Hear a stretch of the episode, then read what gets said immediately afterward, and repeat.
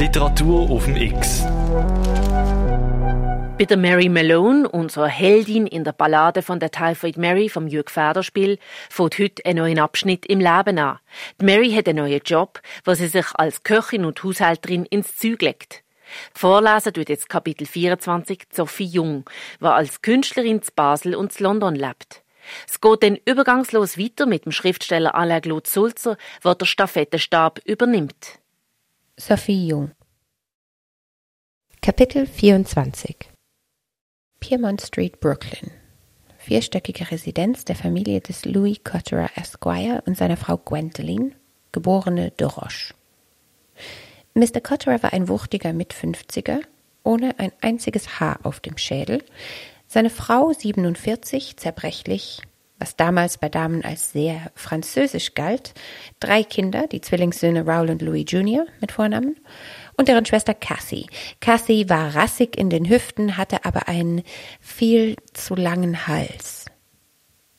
Die Hausangestellte Angela war 40 Jahre alt, stammte aus Palermo und ließ durch traurige Lieder wissen, dass sie keinen Mann zum Heiraten gefunden hatte und keine Kinder besaß.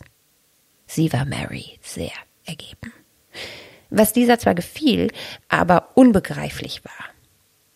Von Angela erfuhr sie das Wissenswerte des Hauses, zum Beispiel, dass Kathy ihre Unterwäsche mit frischen Rosenblättern ausstattete, wenn sie einen Liebhaber traf. Und man wusste spätestens am folgenden Morgen, ob es zu Intimitäten gekommen war oder nicht. Wenn es nicht zu solchen gekommen war, so lagen die Rosenblätter auf dem Teppich ihres Zimmers. Und wenn kein Blatt zu finden war, hatte Kathy sie logischerweise an einem anderen Ort liegen lassen. Raoul Cotterer, der zweitgeborene Zwilling, studierte Technik und hatte für sich eine Maschine erfunden, die ihn sowie sein Glied sofort weckte.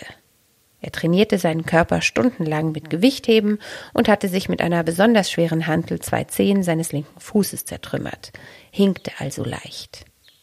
Seelisch sehr schwierig war der erstgeborene Zwilling, Louis Jr., der bis in die Nacht hinein Tagebuch führte, weil man ihn Junior nannte obwohl er doch acht Minuten vor Raoul das Licht der Welt erblickt hatte und somit offiziell der ältere Sohn war. Er hatte eigentlich Marine-Offizier werden wollen, musste jedoch darauf verzichten, weil ihn das Wasser ängstigte. Schwimmen hatte er deshalb nie gelernt, trotzdem sah man ihn häufig in der Hafengegend in Gesellschaft junger Matrosen. Als er eines Abends bei Tisch den Anker zeigte, den er sich auf den Oberarm hatte tätowieren lassen, bekam seine Mutter vor Gram eine Gürtelrose. Sie stöhnte nächtelang und sprach nur noch Französisch in ihren Fieberträumen, was sehr unangenehm war, denn außer ihr war niemand in der Familie dieser vornehmen Sprache mächtig. Sie erholte sich nur langsam. Louis Cotterer de Roche Esquire war Inhaber einer Privatbank, deren Räumlichkeiten kaum größer als diejenigen eines Drugstores waren. Man hatte dort auch noch niemanden ein Konto eröffnen sehen, selbstverständlicherweise, denn Mr. Cotterer war ein sogenannter Loan Shark, ein Geldhai. Sein Büro gab kurzfristige Darlehen und verlangte dafür 100 Prozent Zins. Dies war der Grund, weshalb im oberen Stock der Bank an der Flatbush Avenue fünf Burschen saßen und Karten spielten. Allesamt Chinesen, die in Härtefällen, Härtefälle waren häufig, nur Chinesisch verstanden. Wer nämlich die vorgeschriebene Frist nicht einhielt, konnte sich verstecken, wo er wollte. Der Unglückliche erwachte nach der ersten Verfehlung im Bellevue Hospital und nach der zweiten meist überhaupt nicht mehr. Dieser Art waren die Informationen Angelas, die die Mahlzeiten aus der Küche ins Esszimmer zu bringen hatte. Natürlich stellte Mr. Cotterer am ersten Abend die Köchin seiner Familie vor, doch niemand würdigte sie eines Blickes. Man genügte sich, den Kopf zu neigen und die Hände zum Tischgebet zu falten. Das ist das Vorteilhafte des Religiösen. Man kann seine Überheblichkeit in Gottes unsichtbare Hände legen. Mary hatte sich an einem Abend für ein italienisches Gericht entschieden. Sie ließ zuerst gemischten Salat servieren, dann Kaninchenbraten mit Polenta und als Nachtisch eisgekühlte Pfirsiche. Die Familienmitglieder sahen sich stumm an, ließen Messer und Gabel liegen und nach weniger als fünf Minuten brachte Angela die Schüsseln wieder in die Küche zurück, gefolgt von Mr. Cotterer persönlich. Mr. Cotterer sagte mit keineswegs unfreundlicher Stimme, Mary sei entlassen, denn seiner und der Familie Vorstellung von gutem Essen entsprechen T-Bone Steaks und entnahm seiner Brieftasche einen vollen Wochenlohn. Mary dankte und ließ Angela den Nachtisch servieren, die eisgekühlten Pfirsichhälften mit Sirup und Sahne. Das schien Gefallen zu finden. Jedenfalls vernahm die lauschende Mary das Geräusch von Besteck und allgemeinem Schmatzen. Leider. Mary umarmte die weinende Angela und verließ das Haus an der Piermont Street. Als in der Times die Todesanzeigen von Mrs. Gwendoline Cotter de Roche und Sohn Louis Jr. gleichzeitig erschienen, hatte Mary bereits eine neue Stelle angetreten. Sie wusste nichts von diesem Ereignis. Auch nicht, dass Mr. Cotterer vom Schicksal heftiger geschlagen als manche seiner Klienten, so dachte er jedenfalls, von Stund an nur noch 75 Prozent Zins für die Kurzdarlehen verlangte. So hatte das Leben auch seine guten Seiten. Ich gebe den Stab weiter an Alain Claude Sulzer, Kapitel 25 Nur in begüterten Häusern dieser Stadt gibt es heute noch offene Kaminfeuer. Allein das Holz, das in den Blumengeschäften angeboten wird, sechs bis acht Pfund das Bündel, ist so kostspielig wie vor hundert Jahren Sandelholz. Doch wer zur Weihnachts- oder Neujahrszeit wenigstens einmal ein Kaminfeuer genießen möchte, braucht bloß den Fernseher anzudrehen. Mindestens ein Kanal zeigt in den Pausenzeiten am frühen Morgen oder nach Sendeschluss am sehr späten Abend ein wunderbar flackerndes Kaminfeuer, gefahrlos, geruchlos und ohne jede Ausstrahlung von Wärme, eine gespenstische Ausgeburt des elektronischen Zeitalters. Wie groß war dagegen die kindliche Freude italienischer Künstler, wenn sie, trompe-l'œil, geschlossene Fensterläden an kahle Hausmauern malten. Nun, hätte ich mir vor dreißig Jahren einfallen lassen, dass es eines Tages viereckige, sieben Fuß tiefe und flächenmäßig von der Größe eines öffentlichen Schwimmbades gebaute Fischweiher mit Zuchtforellen geben wird, so hätte man sicher nicht daran gezweifelt. Vielleicht gab es das auch schon vor fünfzig Jahren. Doch hätte ich erwachsene Männer prophezeit, Sonntagsfischer, die sozusagen im Dress des Berufsfischers statt an einem kanadischen Bergsee an einem dieser künstlichen Weiher stehen, den Südwester in die Stirn gezogen, um mit allen Accessoires eines Berufanglers versehen, Zuchtforellen zu angeln, dann hätte man wohl gelacht.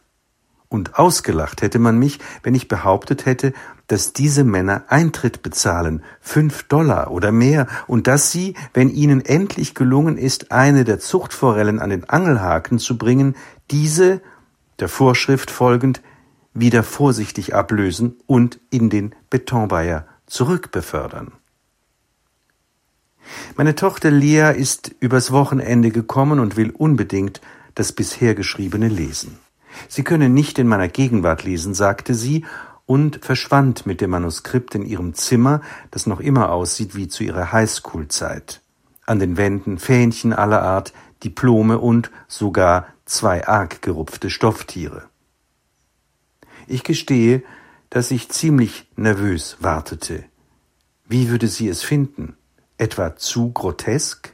Lea hat Sinn für Humor, sofern man sie, die Unverheiratete, nicht fragt, ob sie ihren Schwan noch immer nicht gefunden habe. Ich blätterte uninteressiert in den pfundschweren Sonntagsbeilagen der New York Times, ohne die man in meinen Kreisen nicht leben kann oder wenigstens so tut. Was heißt Kreise? Was für ein Wort. Übrigens verkehre ich nicht einmal mit Berufskollegen. Als Lea schließlich zurückkam, räusperte sie sich und legte das Manuskript auf den Schreibtisch. Ja, ja, sie finde es okay. Sie blieb kühl. Eine Medizinerin. Und sonst wollte ich wissen? Lea zuckte mit den Schultern, ließ sich in einen Fauteuil fallen und holte eine Packung Marlboro aus der Handtasche. Du vermutest wohl, ich besäße eine Vorliebe für kleine Mädchen, nicht wahr?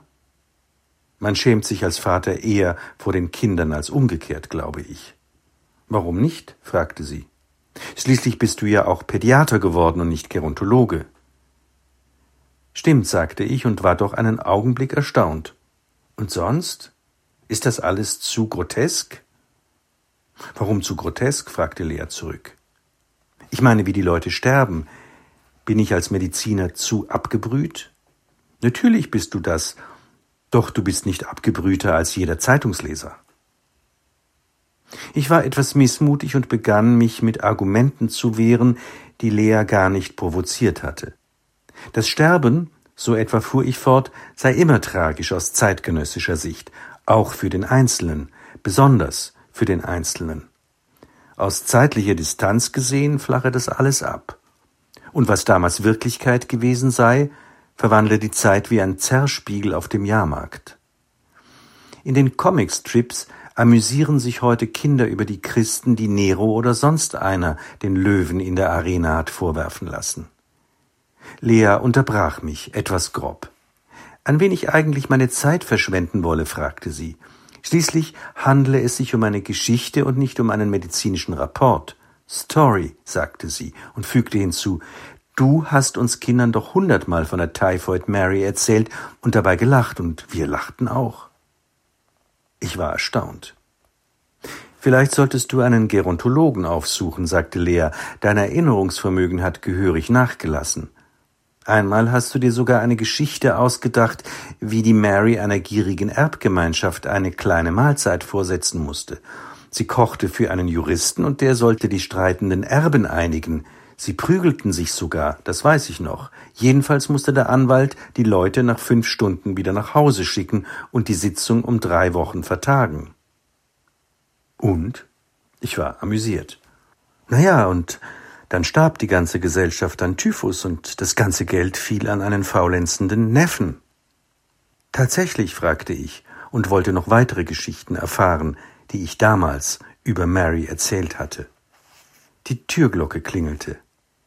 Erfind doch weiter, wie die Leute umkamen, sagte Lea, aber lass es reiche Leute sein. Das Sterben der Armen hat nur noch Charles Dickens geschafft. Stimmt's nicht? Außerdem können sich ja nur die Reichen eine Köchin leisten. Sie erhob sich, küsste mich auf die Stirn. Schlaf gut, Dad. Und missbrauch deinen Beruf nicht gegen dich selber. Sie meinte die Medikamente. Ich gebe den Stab weiter an Melanie Schmiedli. Eine ehrliche Einschätzung von der eigenen Tochter ist doch ein gutes Schlusswort für heute. Typhoid Mary gelesen haben heute Sophie Jung und Alain Claude Sulzer. Morgen macht unsere Heldin Mary Malone einen weiteren Gump in ihrem Leben, vorgelesen von der Schauspielerin Melanie Schmidli. Bleibt dran, es lohnt sich. Morgen am 8. Uhr morgen und am 5. Uhr oben in der Wiederholung, jederzeit als Podcast auf radiox.ch. Mit der freundlichen Unterstützung von der Christoph Merian Stiftung.